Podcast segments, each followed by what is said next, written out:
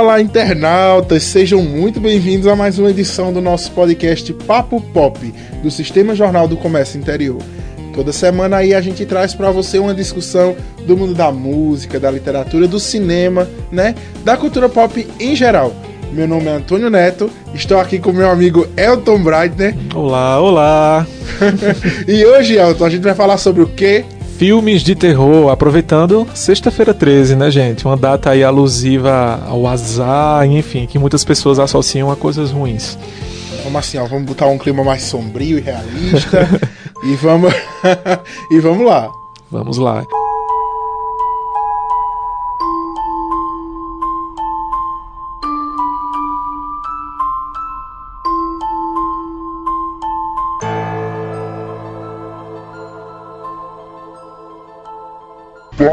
Pop. Então, gente, sexta-feira 13 para mim é sinônimo de terror, né? Muitas pessoas têm essa tradição de aproveitar essa data para ver algum filme de terror. Você tem, Antônio, essa tradição? Então, eu tenho, cara. Eu fui criado, inclusive, com essa tradição. E é muito bacana porque é, eu assisti filmes como Chuck, Boneco Assassino, né?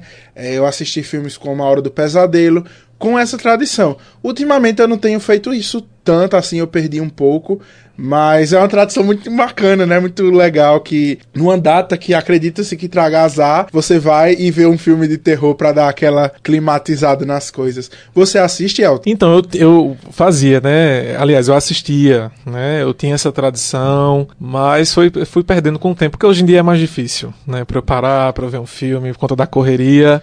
Jornalista. E, pois é, é complicado. Então, geralmente me sobra sábado, domingo, então já não é mais sexta. Então, sexta-feira 13 tem passado batida nisso aí. Mas sempre que eu tiver a oportunidade, eu assisto. Assim como eu faço, enfim, no Halloween, eu gosto de ver o filme Halloween. Mas quando eu mantinha essa tradição, eu assisti um filme é, que usa o mesmo nome, né, chamado Sexta-feira 13, né, de 1980, é, que acabou se tornando uma das maiores franquias de terror né? Onde nós temos o vilão icônico Jason Voorhees, né, que é um dos, um dos clássicos monstros, né, do, do, enfim, do século passado. E aí a gente tem ele agora na categoria dos vilões né, é, memoráveis. E é, a minha tradição era isso. Eu assistia os filmes da franquia Sexta-feira 13, né? Não todos, porque são 12. né? Ainda não chegou ao 13 terceiro filme, mas é, é, eu assistia sempre que eu podia alguns filmes de Sexta-feira 13, que eu gostava muito. Gosto, né? Da franquia. Muito, muito legais. Mas enfim, Sexta-feira 13 é pra ver terror em geral. E aí, Antônio, qual foi o último filme de terror que você assistiu? Essa pergunta foi tão pânico. Nossa! Seria pânico o filme ou não? não, não é. é. O último filme de terror que eu assisti, cara, eu vou ter que puxar da memória porque faz tempo. Não, eu reassisti o Iluminado. Por ah, causa de Doutor Sono. Sim, sim, que vai estar tá saindo aí em breve, né? Porque eu Boa. gosto muito do Evan McGregor. E aí eu descobri que ele tava em Doutor Sono, e aí eu descobri que Doutor Sono era uma sequência de Iluminado, aí eu fiquei, como assim? Aí eu fui reassistir para relembrar aí. Eu, eu li o livro recentemente do Stephen King também. É, e aí foi, foi esse o último filme que eu assisti, mas já faz um tempinho, viu? Pô, que massa. Eu vou fazer o mesmo seis então. meses. vou fazer o mesmo porque eu gostei muito, gosto muito do Iluminado, mas já faz muito tempo que eu vi. E é bom preparar para Doutor Sono, né? É, sim. É, o último que eu vi foi It, capítulo 2. Né? Muito bom, né? Quem ainda não viu, Aproveita, assista, é uma boa sequência. Não achei melhor do que o primeiro, mas é um bom filme, é uma sequência necessária, porque a gente quer saber o que acontece, né, com, enfim, o grupo de, de crianças agora adultos. E eu achei um excelente filme de terror. Já fica aí a indicação, né, para quem hoje tá ouvindo isso na sexta-feira 13, não tem aí nenhum filme para ver, já já pode ir pro cinema, né, fantasiado aí de sim, palhaço, sim. Pra assistir o It. É uma boa pedida, pessoal. Assistam mesmo, que é bem legal.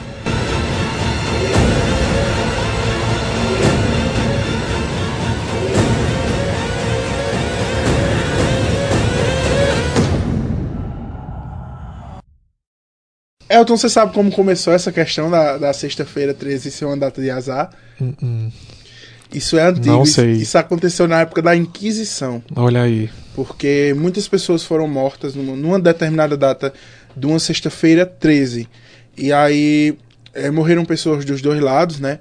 Tanto do lado que estava é, lutando, quanto do lado das bruxas. Entre aspas, bruxas. E aí, é, diversos cavaleiros templários, e aí a data foi sendo marcada aí através da, desse, dessa série de assassinatos como uma data de azar, porque foi uma data onde que as pessoas sofreram grandes perdas. E é interessante como isso reverbera até hoje, né? Tem Sim. gente muito que tem muito Medo, né? É. Até de sair de casa tem esse receio.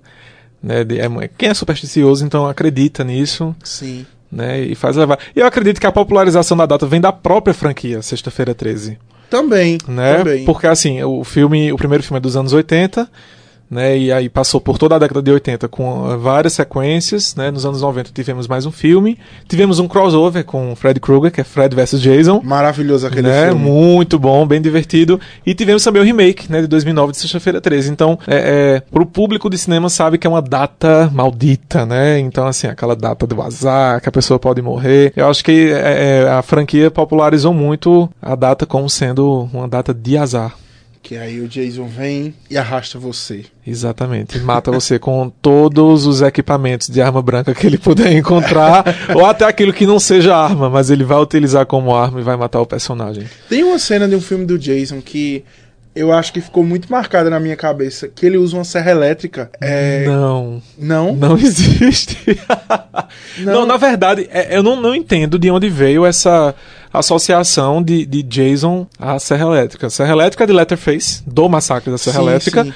Mas o Jason, ele usa, enfim, a, a, a arma dele principal é um facão. Uhum. Mas assim, ele já utilizou de várias outras coisas durante os vários filmes. Aí nós temos lança, é, o próprio, as próprias mãos dele, né? Porque ele chega num, num, num estado sobrenatural, então arranca coração, quebra costela, é um horror. Ele já utilizou de tudo, jogar pessoas pela, pela janela e tal, mas serra elétrica não. Eu não entendo de onde veio essa associação. Eu acho que é do Letterface. mesmo. É, dessa, de, tô- de serra elétrica com o personagem. Tô precisando revisitar aí os filmes Pelo Jason, contrário, em Sexta-feira 13, parte 2, a mocinha do filme, é, é, ela usa uma, uma serra elétrica pra tentar é, é, ferir ele, entendeu?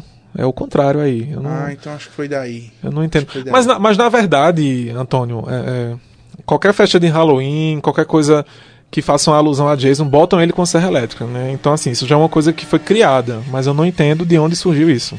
É pra fazer referência ao massacre da Serra É, talvez. Só que Elétrica. pegou mesmo. As pessoas acham que a arma dele é uma serra elétrica, mas não pra é, pedir, gente. Pra pedir um crossover aí, quem sabe. Olha, seria bom. seria interessante. Seria muito bom.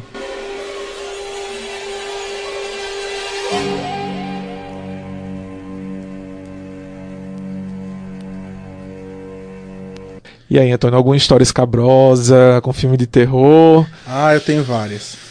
Eu tenho várias. Quando eu era criança, a gente. Eu, eu tenho três anos de diferença pra minha irmã. Ela é mais velha. E aí juntou assim todos os amigos dela, eles eram pré-adolescentes e foram lá pra casa assistir um filme chamado Lendas Urbanas. Eu não sei se você já viu. Já, já, já sim. Pronto. Inclusive, gosto muito desse filme, bem legal. E aí tinha uma cena que uma pessoa bate assim na, na porta é, do nada. E aí nesse tempo eu morava numa casa que era muito. era um pouco isolada da, da cidade. É, e aí a gente tava assistindo esse filme e aí a minha mãe, que sabia que a gente tava vendo filme de terror, ela foi na porta e deu aquele baque. Meu filho, foi gente correndo de todo jeito que você não imagina como. Teve gente saindo de todos os lugares imagináveis. É, foi muito engraçado. Mas e você? você? Quer dizer, é uma história engraçada, né? Com filme de terror. Mas você tem alguma história que você se lembra?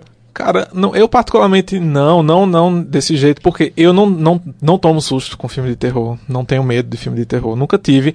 E gostaria de ter, porque eu acho que o filme de terror, o bacana dele é isso, entendeu? É causar esse medo, essa emoção. Né, de você, enfim, sentir pelo personagem, aquela correria. E eu não tenho muito isso. Pelo contrário, eu gosto de, de assistir filmes de terror com pessoas que têm medo de filme de terror, porque eu me divirto com a reação dessas pessoas, né? Então gritam, ficam nervosas. Eu acho isso muito engraçado. Tu ia achar o máximo assistir It comigo. porque eu tenho claurofobia. Ah, E aí, quando eu vi It no cinema, eu quase morri, entendeu? Só que aí, olhando ao redor, as, as reações que as pessoas tinham eram parecidas. Só que elas não, não sei se elas tinham claurofobia também. Acho que não tem tanta gente assim com medo de palhaço nesse mundo. Mas é, aí eu fiquei mais. ajudou a me aliviar. Mas olha, eu, eu gritei, eu berrei, eu apertei mão de gente. Ah, então, e quando eu fui ver It capítulo 2, eu, eu passei por isso, né? Porque um amigo meu, que, que tava na turma que, gente- que, que eu tava, ele, enfim, gritou muito também. Nossa, velho. Cada susto ele, ele dava um grito e ele tinha muito medo. Entendeu? Então, assim, eu, eu me divirto muito com isso. É, eu, eu ia te perguntar isso quando a gente tava falando sobre Fred vs Jason. Pra você, filme de terror com uma pegada mais divertida, assim, menos sombria, é, o que, que você acha disso? Cara, eu acho legal. Porque, na verdade, o filme de terror ele é um entretenimento. Né? Não deixa de ser. Claro que eh, eh, tem, tem filmes com, com uma pegada muito mais séria, né? Como A Profecia, O Exorcista, assim, que são filmes que não, não apelam. Não tem cena engraçada. Assim, você não tem aquele alívio cômico. É um filme sempre tenso, né? Temos A Bruxa também, que é um filme mais recente. É, que tem essa atmosfera mais sombria. Então, eu gosto desses filmes quando eles tratam terror assim como algo muito ruim, que é para você realmente assistir e é, é uma forma de entretenimento, entendeu? Apesar de você estar vendo uma coisa ruim, assim, uma coisa pesada, mas assim, é, é uma emoção, né? É um, é um mistério, você tem que descobrir alguma coisa. Enfim, eu acho muito legal. Mas quando o terror mistura aí com a com a, com uma parte mais cômica, eu gosto dessa mistura. Eu acho que funciona demais. Demais, demais, demais. O próprio It tem muito disso também. A gente tem muita cena engraçada, muito alívio cômico durante o filme inteiro. Né? Nós temos alguns exemplos de. O próprio Chuck que você mencionou, né? O brinquedo assassino. É, as pessoas já não levam muito a sério um boneco assassino, entendeu? Mas os dois primeiros filmes, pelo menos, até o terceiro também, é, é, leva muito a sério, né? Principalmente o primeiro filme, né? Tá Mas mais, tem um tá mais pro cômico. terror, mas tem um alívio cômico, né? Só que isso, isso deslancha de vez em A Noiva de Chuck e os títulos seguintes, assim, que virou uma coisa é, é, assumidamente autoparódia, Uhum. entendeu? Usa de metalinguagem também. E é muito engraçado. Nossa, cara, é muito engraçado, mas é terror, entendeu? Eu acho super sadio essa é um mistura. humor meio macabro, assim. É um humor macabro. Funciona, Funciona. né? É, eu gosto de A Noiva de Chuck. Eu não gosto muito do filho de Chuck. Eu já acho que É o mais fraquinho. eles perderam a mão ali. Sim, sim. Mas aí o filho de Chuck deu uma sacudida nas produções e eles voltaram a fazer. Não foi uns filmes mais terror, assim, que inclusive tava muito massa. É, até esse Isso. que a gente não sabe o que, que vai ser. Exatamente. E puxando por isso, já que você falou, eu gostaria de destacar a quadrilogia Pânico, né? Para quem, pra quem não assistiu, acho que é uma boa pedida, porque Pânico é, é um suspense, é um terror, é um slasher movie, né? Que é um subgênero onde o assassino em série vai matando adolescentes. Então tem nesse caso, no caso de Pânico, é, permanece no mistério quem é o assassino. Então, para quem tá assistindo de primeira vez, é muito bacana, porque você realmente se surpreende nos quatro filmes. É um assassino para cada. Então. E é muito bacana isso, porque tem muita parte de humor em Pânico. Sim. E eles trazem isso de forma totalmente proposital. Porque o filme, Pânico, revitalizou o gênero na década de 90, né? Quando foi Sim, lançado sim. em 96. Foi um grande sucesso e trouxe, trouxe de volta o gênero terror como um gênero rentável, né? Que fazia sucesso na bilheteria, era sucesso de público. E Pânico, eu go- eu gosto muito da, da- do roteiro de Pânico. É maravilhoso. De, de usar é, a metalinguagem assim de forma genial e de usar humor e não não aquele humor escrachado, mas um humor inteligente, entendeu? É muito massa. Que ele sempre pergunta antes, né? Qual é o seu filme de terror favorito? Isso. Inclusive, qual é o seu filme de terror favorito, Antônio? Você tem um Sinuca de bico aí, viu? Olha, eu diria que o meu filme de terror favorito é A Hora do Pesadelo. Ah, muito bom. Porque eu gosto muito dessa mistura que o, o Fred faz. Eu sou uma pessoa muito imaginativa, assim. Então, a forma como ele brinca com sonhos e, e a forma como o filme também não se leva a sério, sabe? É, é muito bom, eu, eu curto muito. Eu acho que até o terceiro eu curto. Depois disso, eu acho que eles perderam a mão e deslancharam, assim. Foi um pouco como Chuck, só que pior, porque Sim, são péssimas as sequências da Hora do Pesadelo, eles, sinceramente. eles tentaram se levar a sério, o que não, o que não rolou, Não né? deu certo. Mas eu curto muito essa, essa reviravolta aí de você tá num pesadelo e aí o vilão tem toda essa maneira de brincar com você, de um sonho dentro de um sonho. eu acho muito bacana. Mas e você, Elton? Eu sei que eu sei Eu sei que é o massacre da Serra Elétrica, né? Explica pra gente o motivo. Ai, gente. Na verdade, eu não gosto muito dessa pergunta, né, de favorito, porque na verdade não, eu não consigo imaginar um título que seja melhor do que todos os outros, né? Mas assim, de fato, sempre que me perguntam, como eu tenho que responder um filme, uma produção, eu indico Massacre da Serra Elétrica, o original, de 1974, pelo simples fato, minha gente, de que o filme é genialmente bem produzido. E é muito barato o filme. Assim, a produção do filme foi muito barata. E você, é, para quem conhece, pode até questionar: nossa, bem produzido? Sim, bem produzido. Gastou-se muito pouco, o filme arrecadou muito, mas é justamente essa estética do filme imagem suja, entendeu? Uma produção que você vê assim que é, é, usa muito pouca coisa cenográfica, entendeu? As paisagens são reais, a, a casa onde foi gravado é uma casa mesmo, não é nada montado para o filme. E aquilo que eles montaram para o filme saiu muito bem, como por exemplo a decoração da casa da família do Letterface é muito convincente, é muito real. Então peças de tipo peças de casa montada com ossos humanos, entendeu? Pele humana. É, é muito a, a, direção de arte do filme eu acho que foi muito muito feliz assim, né? Muito é, é trabalhou muito bem nisso aí. Mas o que eu gosto do Massacre da Serra Elétrica é justamente esse tom meio documental, entendeu? É como até o filme se vendeu dizendo que era uma história real, mas não é, na verdade foi baseado em um, em um em um assassino que realmente existiu, mas a história de Letterface não é real, tá, gente? Isso não existe. É, ele é um personagem fictício. Mas. É, inclusive, você estava falando de histórias de terror. Por muito tempo, eu tive muito medo de tipo, viajar para um lugar e ficar preso no Texas, porque eu ah. sempre lembrava dessa história e eu jurava que era real. Não, não, não. Na verdade, não é. é. Na verdade, é baseado num assassino chamado Ed Guy. Eu não lembro em que ano que ele, enfim, é, é, atuou nos seus assassinatos. Mas ele era um assassino cruel e ele utilizava. A inspiração do filme vem dessa peculiaridade dele. Ele utilizava a pele humana para fazer abajur em casa, entendeu? Enfim, era uma coisa horrível. Vale uma pesquisa aí também para quem se interessar sobre o assunto né, de criminologia. E o massacre é, se baseou nisso, nesse, nesse, nesse assassino.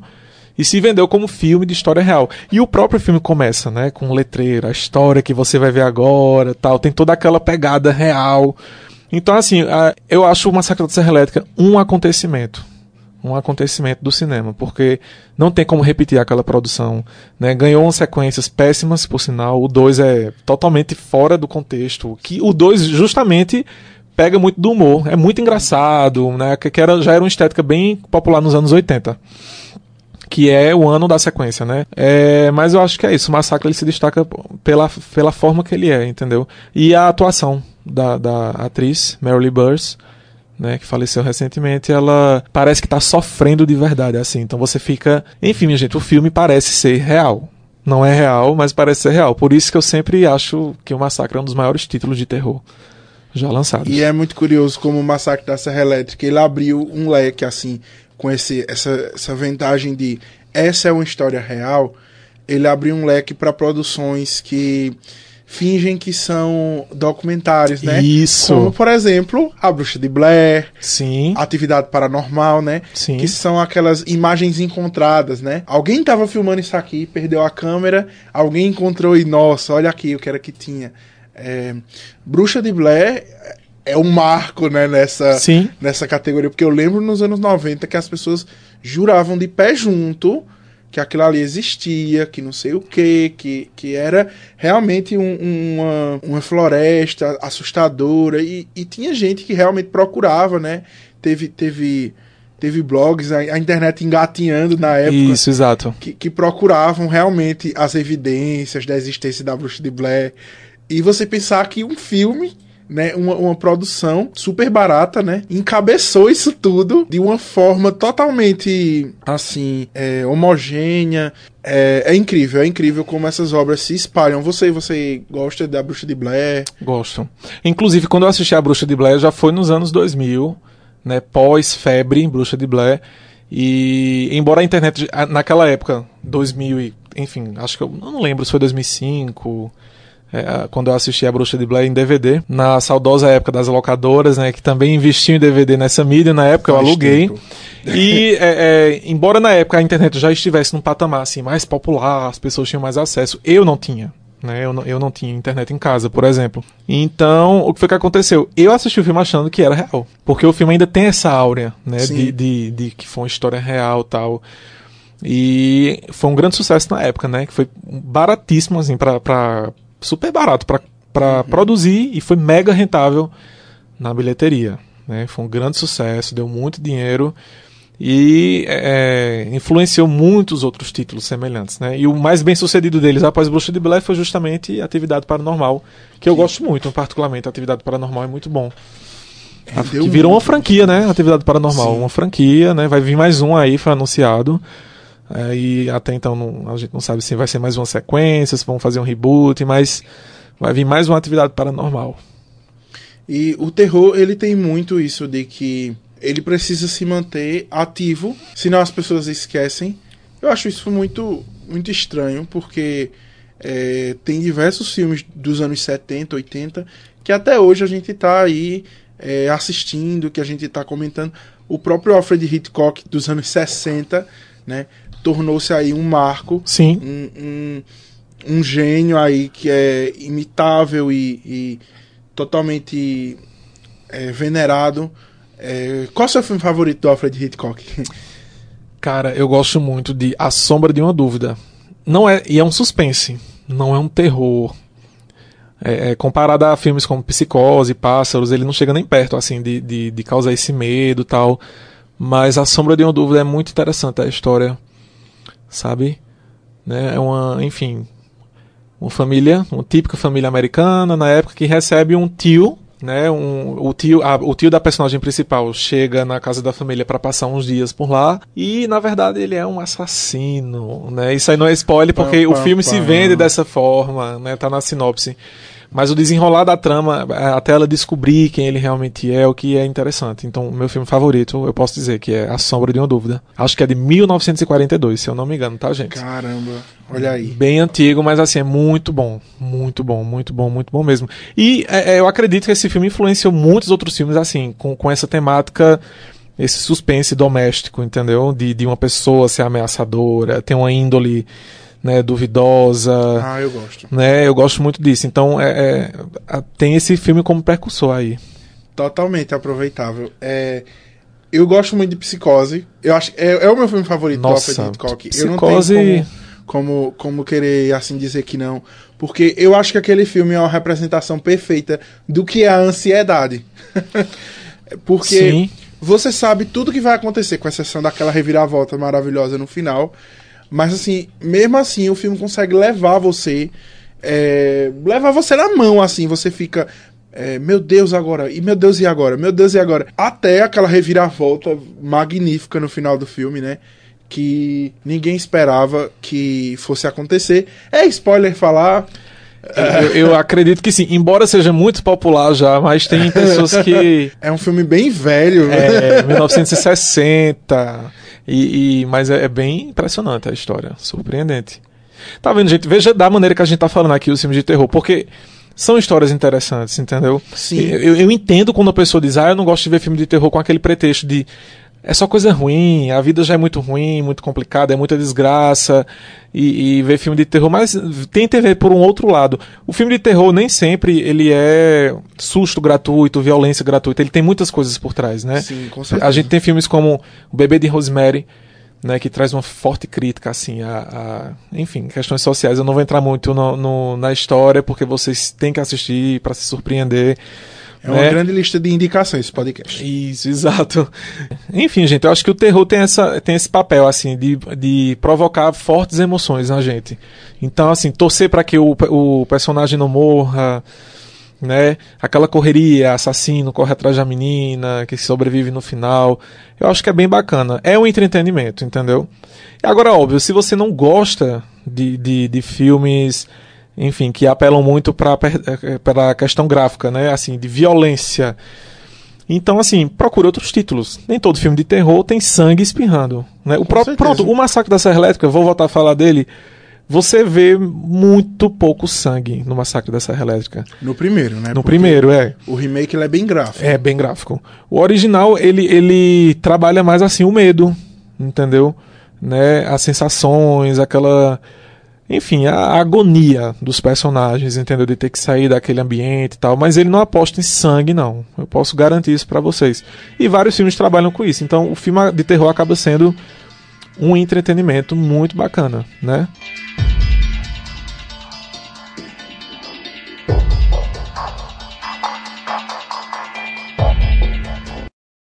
E assim, falando de filme de terror, não tem como a gente deixar de lado os filmes de monstro da Universal. Porque eles. Eu, eu me arrepiei agora. eles são um gigantesco marco no gênero.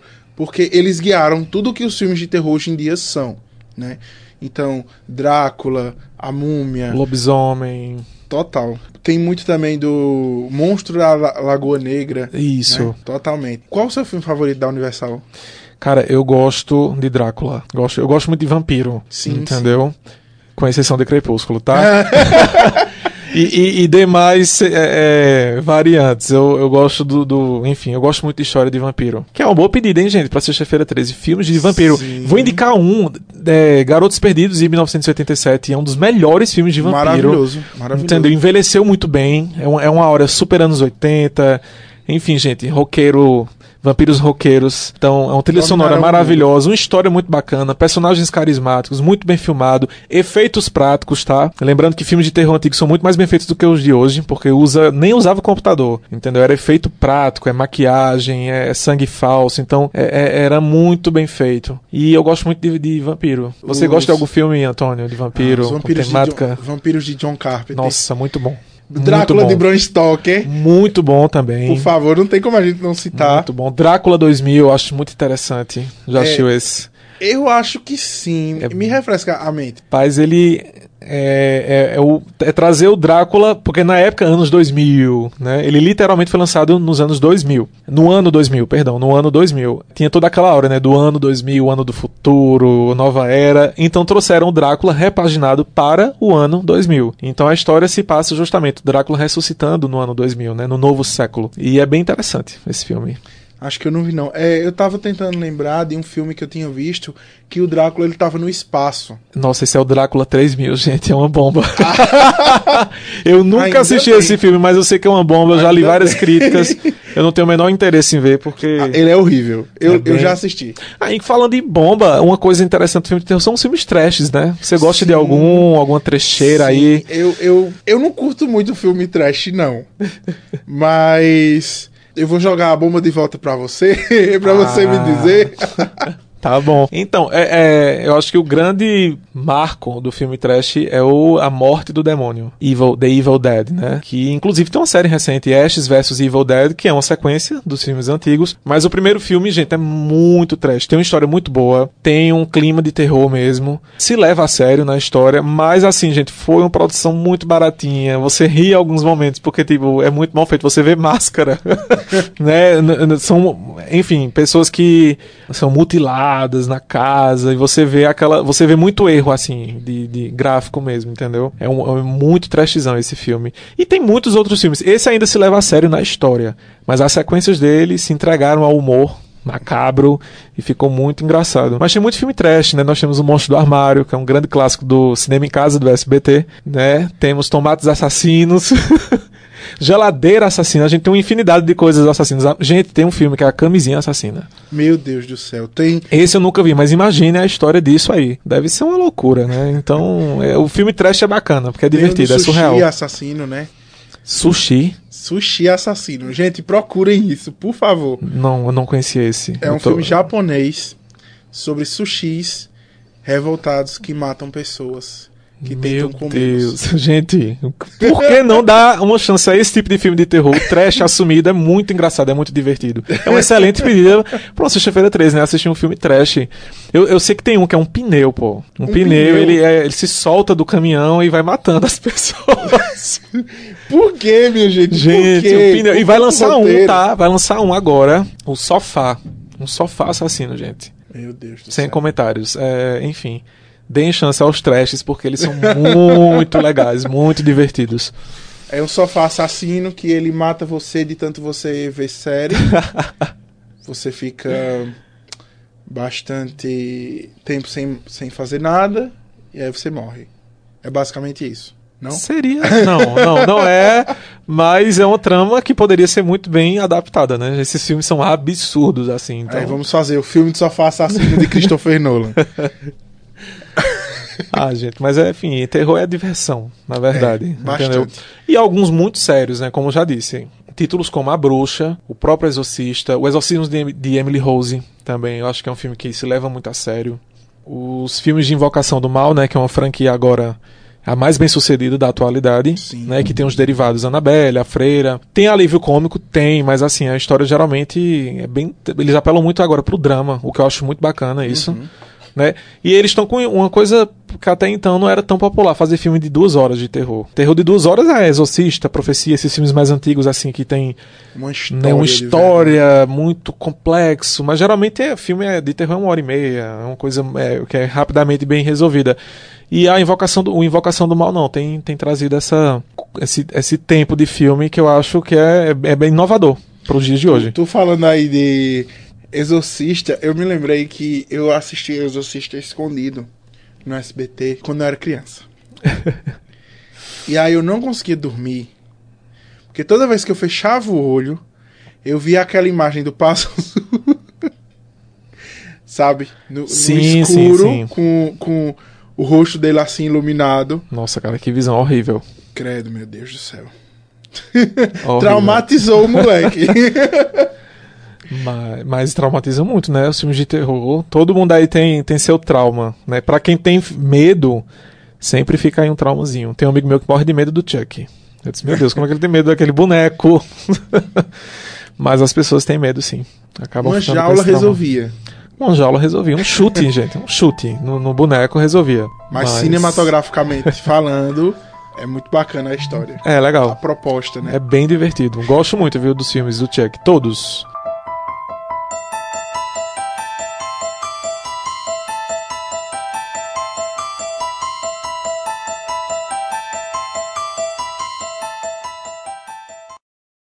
Então é isso, gente. A gente vai chegando aí mais, ao fim de mais um Papo Pop.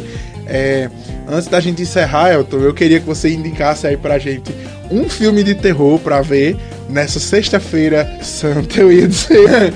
nessa sexta-feira 13, aí pra, pra dar uns ânimos e o pessoal entrar no fim, de semana, no fim de semana com um gás aí, com medo.